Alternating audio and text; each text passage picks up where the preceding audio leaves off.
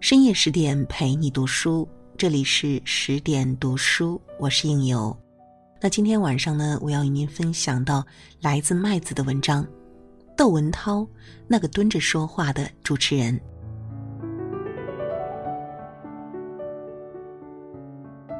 二零一八年一月六日下午，陈鲁豫的新书《偶遇》在首都图书馆举行发布会，嘉宾主持是他的好朋友窦文涛。在对谈之后的提问环节，第一名观众抛给鲁豫和文涛各一个问题。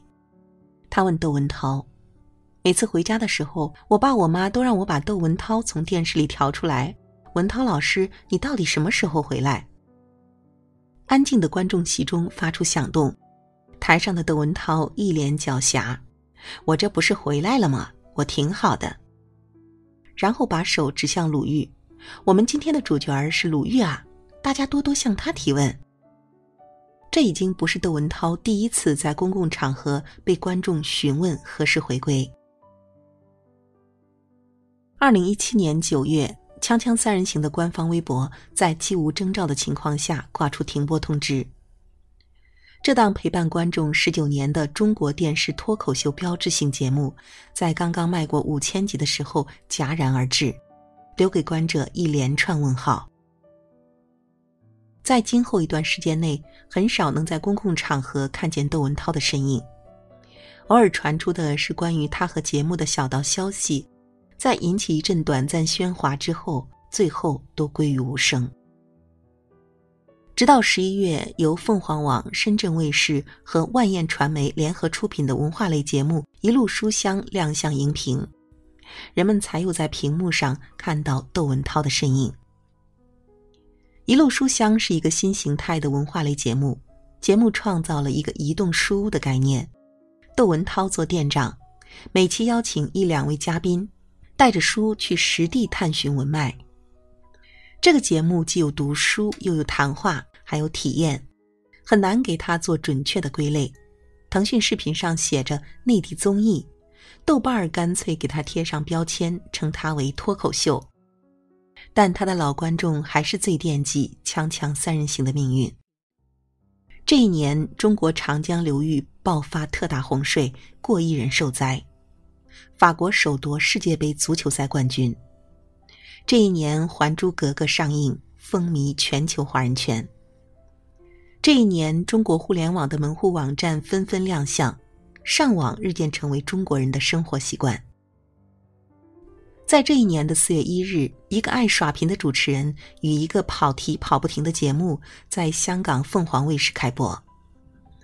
从那之后，《锵锵三人行》开创性的将生活中的朋友闲聊搬上电视荧屏，谈风花雪月，讲尺度不小的黄段子，以调侃的口吻谈论时政话题。其对意识形态和社会禁忌的解构意义不言而喻。新周刊的前任总编封新成评价窦文涛：“他让中国电视开始说人话。”节目开播十七年后的二零一五年是文涛的本命年，一位朋友帮他在香港黄大仙祠求了一个签，中的签是王志遇仙，这是一个古代传说。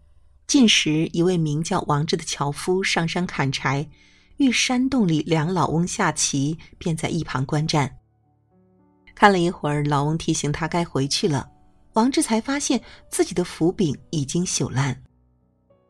回到家里时，才发觉村里已经没有一个认识的人了。原来眼前的棋还没有下完，时间已经过去了千年。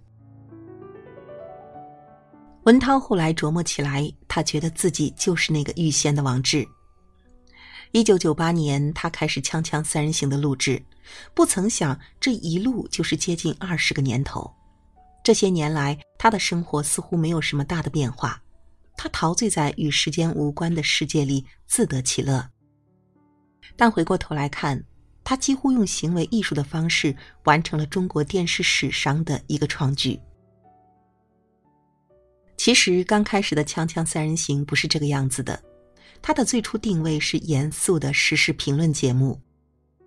就像在这些年的节目中，观众依旧能够通过后期抠图看见节目背景里面的一行小字：“Breaking News by 文涛。”主持人采访两名固定嘉宾，当时窦文涛最头疼的问题是：既然嘉宾要固定，但没有一个专家是万能的，这个节目怎么办得下去？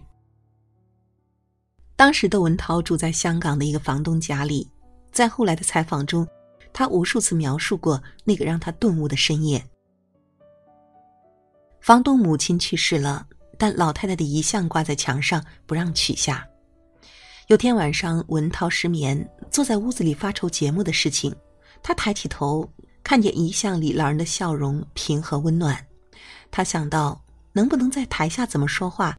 在台上依旧用这种说话风格，就像朋友闲聊一样录节目就好了。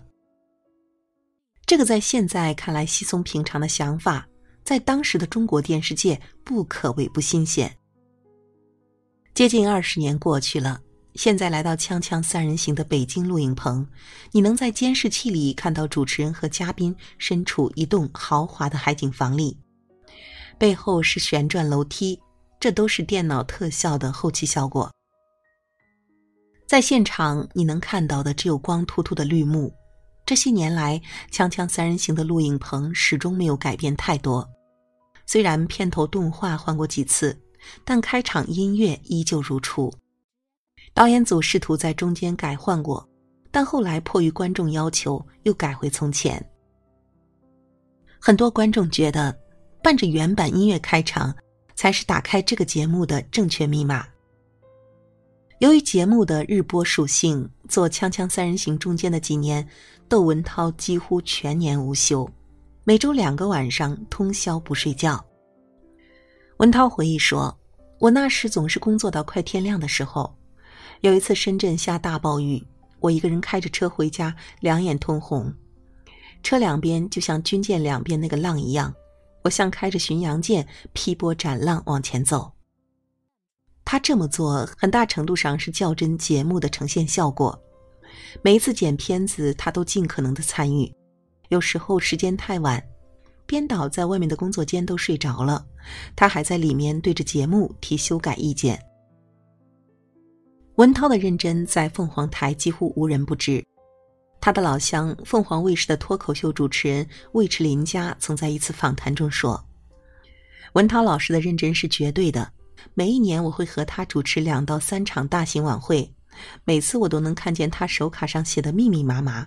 和他主持，我只有学习的份儿。”这些年，窦文涛也尝试过一些其他节目，比如每天更新的《天天窦文涛》，比如以导师身份参加的《超级演说家》。二零一六年十月二十八日，由窦文涛主持的谈话节目《圆桌派》在优酷看理想自频道上演。《圆桌派》甫一面世就迎来一片好评。昨天，《圆桌派》第三季如约上线。关于新节目，窦文涛有自己的认知，在他看来，派是经过严密的科学推导出来的，但又是一个无理数，永远没有尽头，从来不会重复。这就是互联网的可能性，而圆桌代表着平等，代表着共享。已经五十岁的窦文涛形容自己现在做节目的心情是：轻舟已过万重山。能和生活中会聊天的好朋友就一个话题讨论，是件有意思的事情。他喜欢这些聊天的对象，虽然观点不同，但无碍于我们的友情。他也喜欢在聊天中享受观念确定和怀疑的过程。窦文涛经常在节目中讲他读佛教经典对自己做节目的影响。我不是佛教徒，但一些佛教故事对我很有启发。比如地藏王菩萨的故事。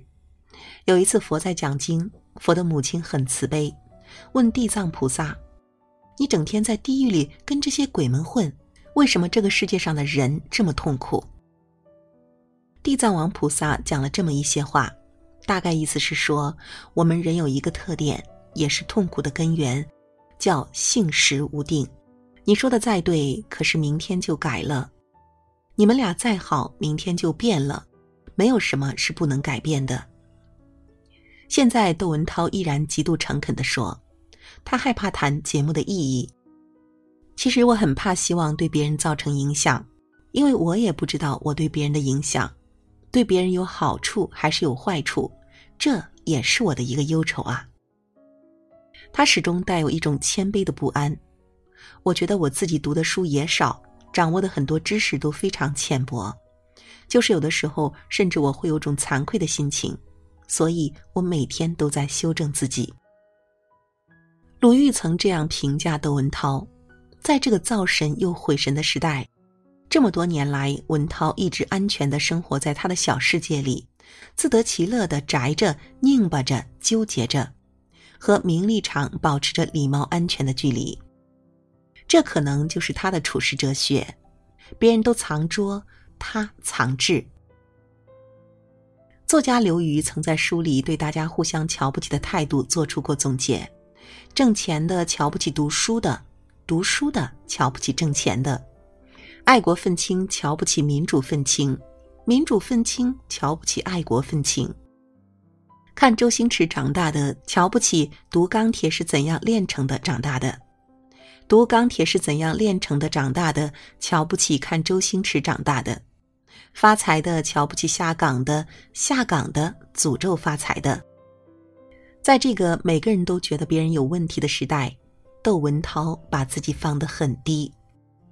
他说过：“可能是职业习惯，我看别人都是优点，想找个缺点倒很难。”这是他的态度，也是一个主持人的品格。工作之余的绝大多数时间里，窦文涛都宅在家里，家里独处的世界对他来说安全充实。陈鲁豫问窦文涛：“你在家干嘛啊？”窦文涛总说：“我在家里面忙不过来啊。”在他的私人世界里，他可以甩掉外界的烦心事，寄情山水，研究古玩字画。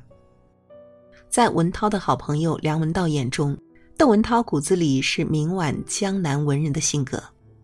他有一个很小的朋友圈子，都是些比他大五到十岁的艺术家、收藏家。这些朋友也都是晚明文人的派头，没事坐在一起喝喝茶、看看画，赏玩赏玩心得的石头、古家具、青铜器。窦文涛说自己是个杂食者，我对知识和信息都有一种贪婪。除非闭上眼睡觉，否则我什么都想看。朋友都不愿意跟我去逛博物馆，因为得等我两个小时。但窦文涛最近的读书心得却是少读。你不知道的东西是无限的，但更重要的是，你以为已经知道的东西，恐怕也并不真正知道。或许应该好好回味一下已经知道的东西。狼吞虎咽有营养。反刍也有营养，但即便如此，他也毫不避讳自己对知识的贪婪。来这个世界上走一遭，我想把每个人觉得好玩的东西都享受一下，最好我都能知道它的妙处。这是窦文涛的理想，也是他的格局。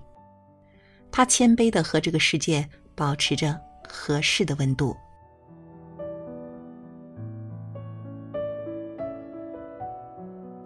好了，今晚的文章分享就是这样了。